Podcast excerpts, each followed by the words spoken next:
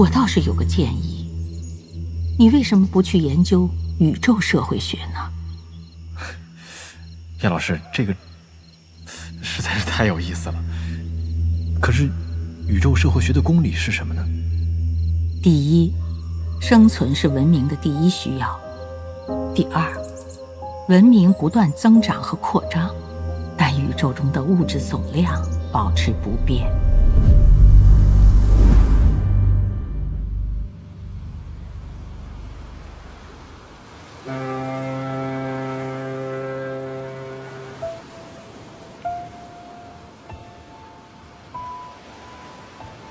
在叶文洁与罗辑见面之前，更早一些时候的某个深夜，麦克伊文斯站在审判日号的船首。星空下的太平洋像一块黑色的巨大绸缎在下面划过。伊文斯喜欢在这种时候与那个遥远的世界对话，因为在星空和夜海的背景上，质子在视网膜上打出的字，很醒目。这是我们的第二十二次实时对话了。我们在交流上遇到一些困难。是的，主。我发现我们发给您的人类文献资料，有相当一部分您实际上没有看懂。是的，你们把其中的所有元素都解释得很清楚，但整体上总是无法理解。好像是因为你们的世界比我们多了什么东西，而有时又像少了什么东西。这多的和少的是同一样东西吗？是的，我们不知道是多了还是少了。那会是什么呢？我们仔细研究了你们的文献，发现理解困难的关键在于一对同义词上。同义词？你们的语言中有许多同义词和近义词。以我们最初收到的汉语而言，就有寒和冷、重和沉、长和远这一类，它们表达相同的含义。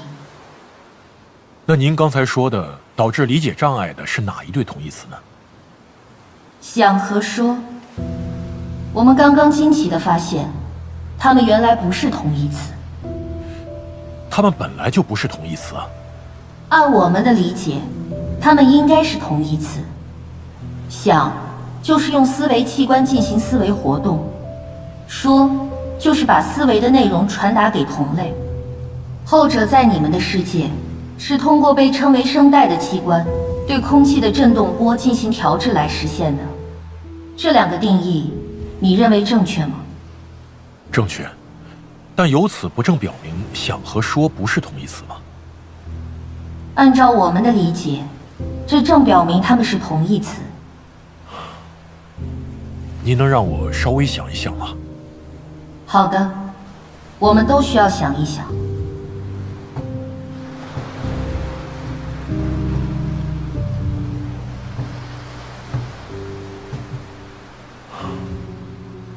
我的主，你们的交流器官是什么？我们没有交流器官，我们的大脑。可以把思维向外界显示出来，这样就实现了交流。显示思维，怎样实现呢？大脑思维发出电磁波，包括我们的可见光在内的各种波长，可以在相当远的距离上显示。也就是说，对你们而言，想就是说。所以说它们是同义词。哦。但即使如此，应该也不会造成对文献理解上的障碍。是的，在思维和交流方面，我们之间的差异并不大。我们都有大脑，而且大脑都是以巨量神经元互联的方式产生智能。唯一的区别是我们的脑电波更强，能直接被同类接收，因而省去了交流器官。就这么一点差异。不。这中间可能还隐藏着更大的差异。我的主，请让我再想一想。好的。《三体宇宙授权》，刘慈欣原著，喜马拉雅出品，七二九声工厂制作，三体广播剧第三季第一集《危机纪元》。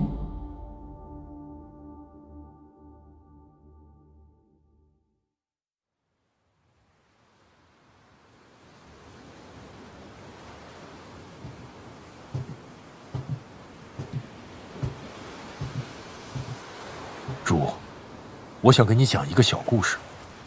作为准备，想先和您确认一下。您是否能理解这几个元素？狼、孩子、外婆、林中的小屋，这都是很好理解的元素。只是关于外婆，我知道是人类的一种血缘关系。通常她的年纪较大，她在血缘结构中的位置还需要你解释一下。主，这不重要。您只需要知道她与孩子们的关系是很亲密的。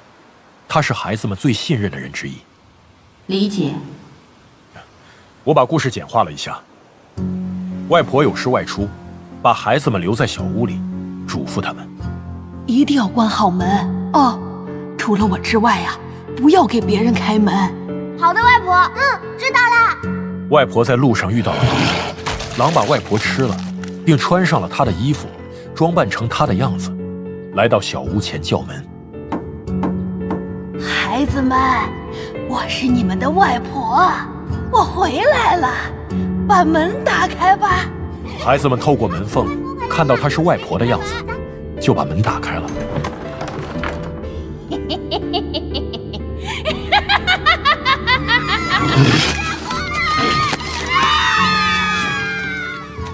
狼进入小屋，把孩子们也都吃了。主，您能理解这个故事吗？完全无法理解。那我可能猜对了。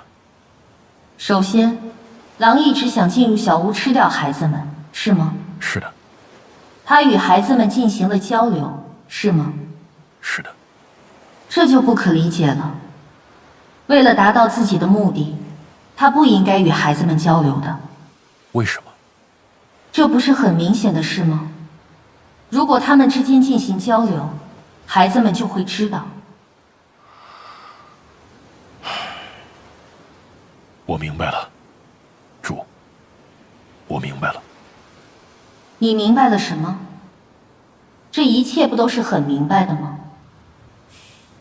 你们的思维对外界是完全暴露的，不可能隐藏。思维怎么能隐藏呢？你的想法太不可思议了。就是说，你们的思维和记忆对外界是全透明的。像一本放在公共场合的书，或者说是在广场上放映的电影，或者像一个全透明鱼缸里的鱼，完全暴露，可以从外界一览无遗。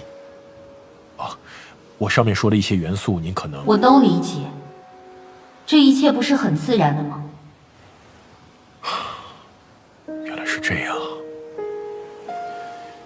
我的主。当你们面对面交流时。所交流的一切都是真实的，不可能欺骗，不可能撒谎。那你们就不可能进行复杂的战略思维。不只是面对面，我们可以在相当远的距离上交流。另外，欺骗和撒谎这两个词，我们一直难以理解。一个思想全透明的社会，是怎样的社会？会产生怎样的文化？怎样的政治？你们没有计谋。不可能伪装。计谋和伪装是什么？人类的交流器官不过是一种进化的缺陷而已，是对你们大脑无法产生强思维电波的一种不得已的补偿，是你们的一种生物学上的劣势。用思维的直接显示，当然是效率更高的高级交流方式。缺陷，劣势，不，主，您错了。这一次，你是完完全全的错了。是吗？让我也想一想吧。很可惜，你看不到我的思想。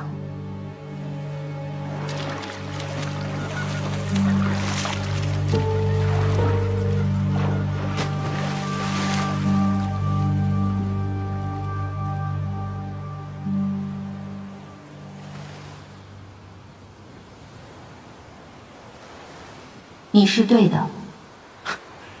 主，这次您思考的时间有点长啊。是的，我刚才在回想那些文献，现在有些懂了。我的主，你要真正弄懂人类的那些东西，还有很长的路要走。我甚至怀疑，您最终是否能够弄懂。是的，真的是太复杂。我现在只是知道了自己以前为什么不理解。你是对的。我的主，您需要我们。我害怕你们。这没有必要。主，你还在吗？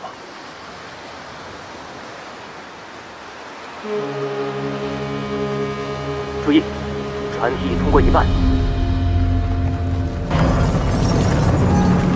各部门注意，目标已完全通过前，注意船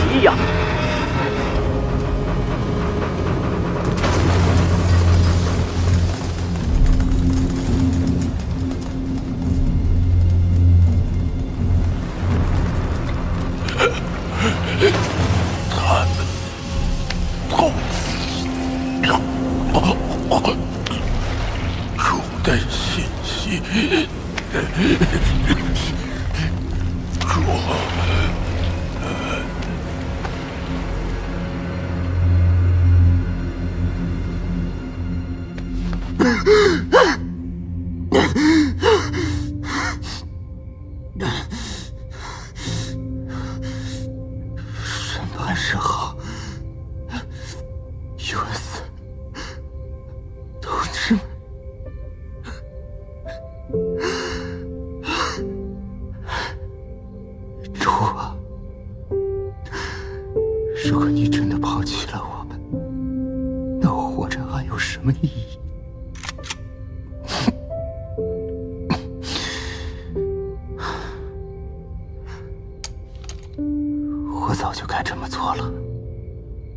这样做，我们需要你。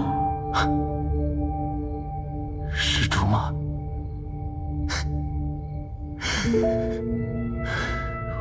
我一定是眼花了。一年了，我每天晚上都会梦到你的召唤。不过最近没有了。我本来以为我再也不会做梦了。看来不是真的。这不是梦，我正在你的视网膜上显现文字，和你实时交谈。好了，都结束了。至少我要去的那边，肯定是没有梦的。需要证实吗？证实那边没有梦。证实真的是我。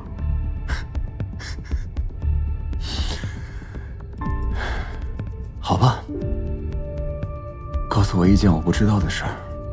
你养的金鱼都死了。没关系，我很快就会和他们在那边相会的。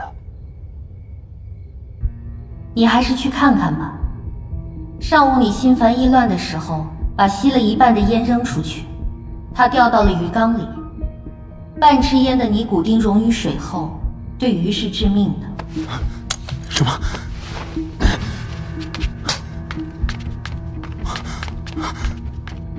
烟头，鱼，真真的都。我们在进行第二项证实。伊文斯曾经给你发过一封加密信，但密码变了，他没来得及通知你新的密码就死了。你一直打不开那封信。现在我告诉你密码。Camel，C A M E L，就是你毒死金鱼的香烟的牌子。啊啊！电脑，电脑，电脑在啊！对，在包里。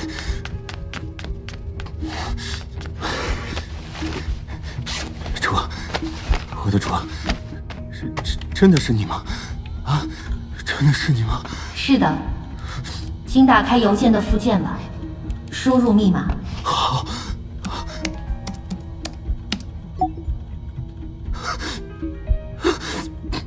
文本已打开，现在相信我了吗？主啊，真的是你，真的是你，我的主。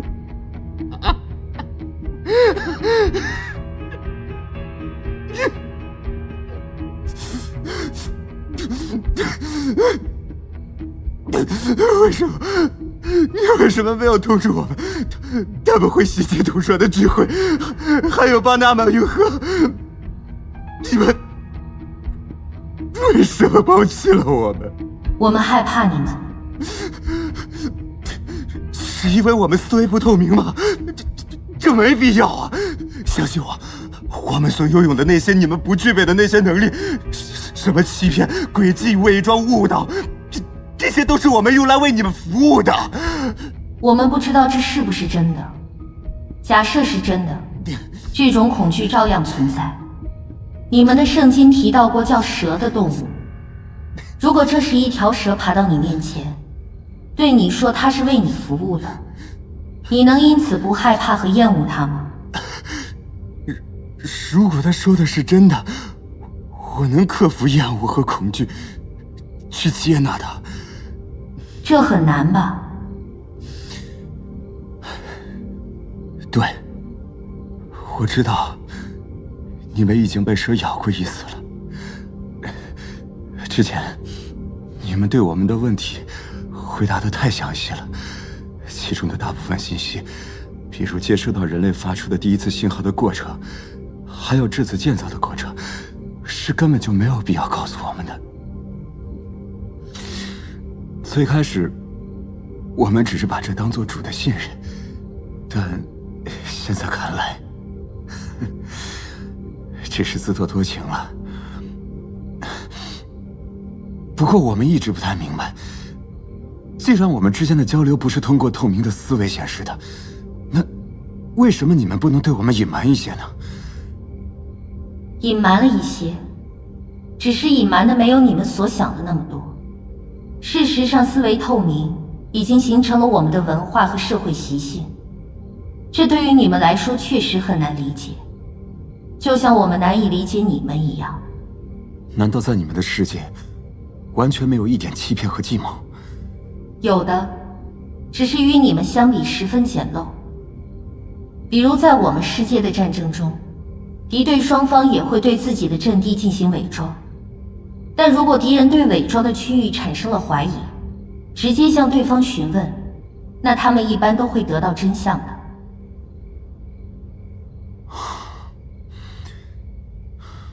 太不可思议了！你们对我们也一样不可思议。你的书架上有一本书，叫《三个王国的故事》。三个王。哦，你是说《三国演义》啊？你们可能看不懂它吧？也看懂了一小部分，就像普通人看一部艰深的数学著作，要经过大量的思考，并且充分发挥想象力，才能弄懂一点。啊，这本书确实充分展示了我们在战略计谋上所达到的层次。但我们有质子。可以使人类世界的一切都变成透明的，除了人本身的思维。是的，质子看不到思维。你一定知道面壁计划吧？比你知道的要多，他就要付诸实施了。这正是我找你的原因。嗯，你对面壁计划怎么看？还是那种感觉，像你们看到了蛇。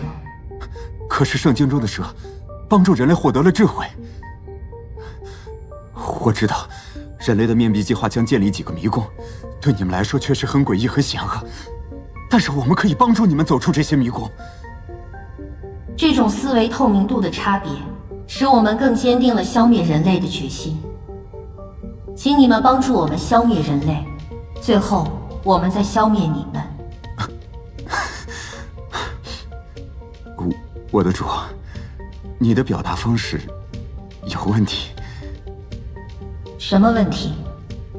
在我们这儿，即使表达真实的思想，也是要用一种适当和委婉的方式。比如你刚才说要消灭我们的话，虽然这与地球三体组织的理想是一致的，但说的这么直接，可能会让我们的一些同志产生反感，进而引发一些不可预料的后果。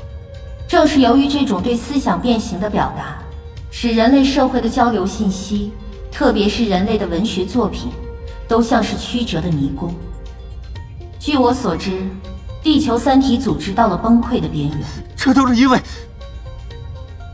因为你们对我们的抛弃。那两次的打击真的是致命的。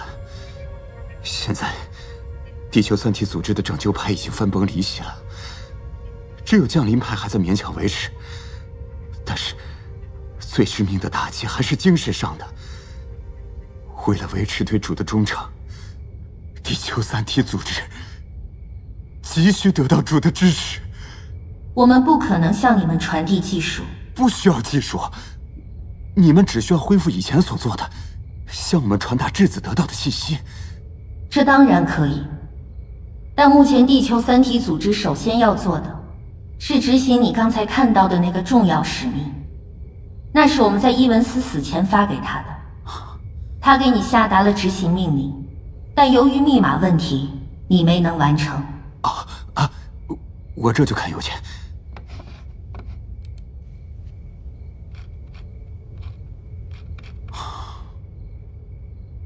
我明白了。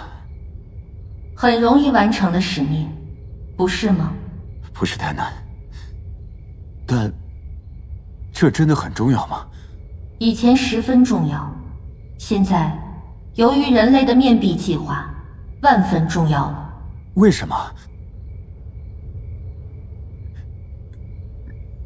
主，你还在吗？伊文斯知道为什么，但他显然没有告诉任何人。他是对的，这很幸运。现在我们不能告诉你为什么。主，我的主，你学会隐瞒了，这是一个进步。伊文斯教了我们很多，但我们在这方面仍然很初步。用他的话说，仅相当于你们五岁孩子的水平。仅就他发给你们的这条命令而言。其中的一项计谋，我们就学不会。你指的是他提出的这项要求吧？不能显示出是地球三体组织做的，以免引起注意。啊，这个嘛，如果目标很重要，这个要求是很自然的。在我们看来，这是复杂的计谋。好的，我去完成。照伊文斯要求的去完成。主，我们会证明自己的忠诚。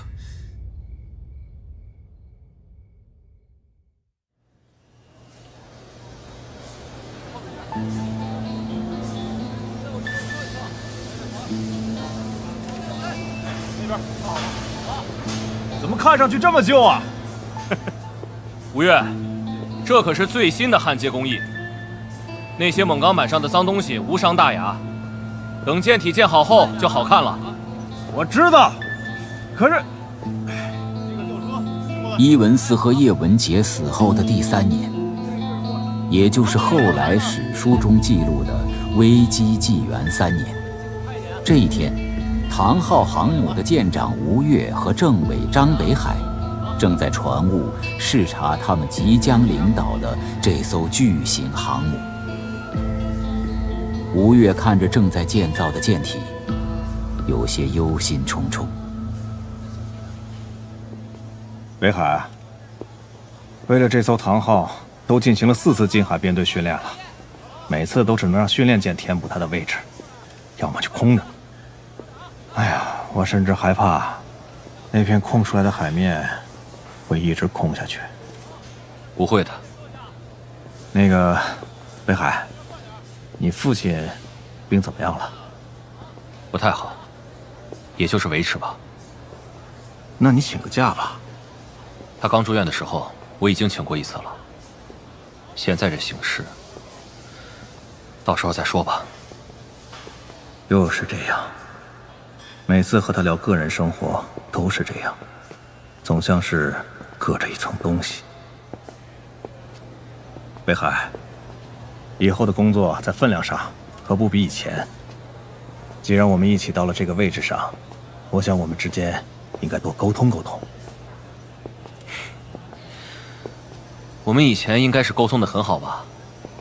上级既然把我们俩一起放到唐号上，肯定也是考虑了咱们以前在长安号上的合作很成功，不是吗？成功的合作不等于成功的了解呀。不过，我和权健的兵在他眼里倒是全透明的，他好像总能看透我们。确实是个称职的政委，可他心里到底在想什么，我却一点都不知道。北海，你父亲当年，嗯，啊，没事儿。当年，他父亲还在当我俩上级的时候，我也跟他父亲说过。将军，我一直认为，战舰指挥是一个很重要。也很艰险的岗位，所以两个指挥员必须很好的了解对方的思维方式，才能更好的配合彼此。但是张北海，我真的很难理解他。你们工作上产生矛盾了？啊，那倒没有，我们合作很顺畅。但他做事总给我一种感觉，就是这么做肯定是最好最正确的，但他实际上绝对不是这么想的。唉。工作搞好就行了嘛，为什么非要知道他的思维方式呢？我只是在想，他是在防着我吗？您可以调查了解一下，整个舰队上上下下，还有谁能比我更坦诚、更没心计吗？我有什么可防的？啊，不，吴越，你误会了，他没有防着你。其实。他到底在想什么？连我都不知道。吴越，我们到近处看看吧。嗯。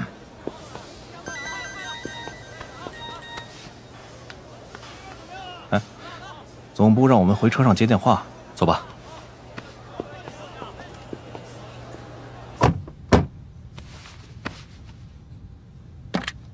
喂。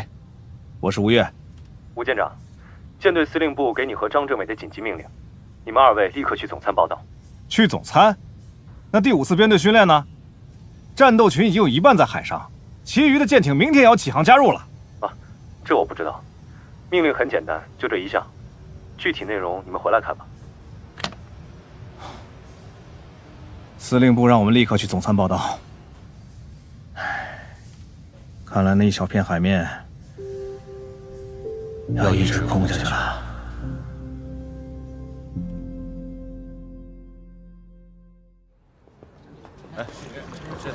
突然召集，什么叫后路？是突然这么紧急，不知道是不是任务的任务？北海，发现了吗？来开会的，什么军种都有。嗯，是要搞联合军演吗？敬礼！首长。大家请坐。首先，向第一次参会的同志们自我介绍一下，我是中国人民解放军太空军司令员常伟思。太空军正式成立的仪式将在明天上午举行。同志们，我们现在已经同属一个军种了。可能有人发现了，在座的三十人中。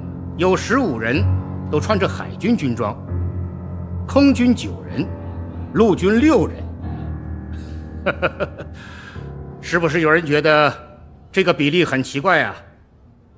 是这样，将来太空战舰的体积可能比目前的海上航空母舰还要大，这种战争方式更像海战而不是空战，所以太空军种的组建。将以海军为主要基础。我知道，在这之前，大家普遍认为太空军的基础是空军，所以来自海军的同志们的思想准备可能不足，要尽快适应。首长，我们真的没想到。嗯，张北海同志，不要把海军与太空的距离想得那么远。为什么是宇宙飞船而不是宇宙飞机呢？为什么是太空舰队而不是太空机群呢？在人们的思想中，太空和海洋早就有联系了。嗯，说的对啊，对，是啊，没错。同志们，到目前为止，这个新军中还只有我们三十一名成员。我们的任务是要创立一个太空战争的理论体系。对于这种战争，我们所知为零，所以这是一个艰巨的任务，也是最基础的工作。这么说吧，初级阶段的太空军更像一个军事科学院。下一步，大批的学者和研究人员也将进入太空军。同志们，太空军的历程是十分漫长的，各学科的基础研究至少需要五十年，而大规模太空航行的各项关键技术还需要一个世纪才能成熟到实用阶段。太空舰队从初建到达预想规模，乐观的估计也需要一个半世纪。也就是说，太空军从组建到形成完整战斗力，需要三个世纪的时间。同志们，我想你们已经知道这意味着什么。我们在场的所有人都没有机会进入太空，更不可能在有生之年。见到我们的太空舰队，甚至连一个可信的太空战舰模型都见不到。当地球舰队真正面对外星侵略者时，在战舰上的，是我们的第十几代子孙。军人们陷入了长久的沉默，千色的时光之路在他们面前徐徐展开，他们看不清这长路的尽头。但能看到火焰和血光在那里闪耀。人生苦短这一现实，从来没有像现在这样折磨他们。他们的心已飞越时间之穹，与他们的十几代子孙一起投入到冷酷太空中的血与火里。那是所有军人的灵魂相聚的地方。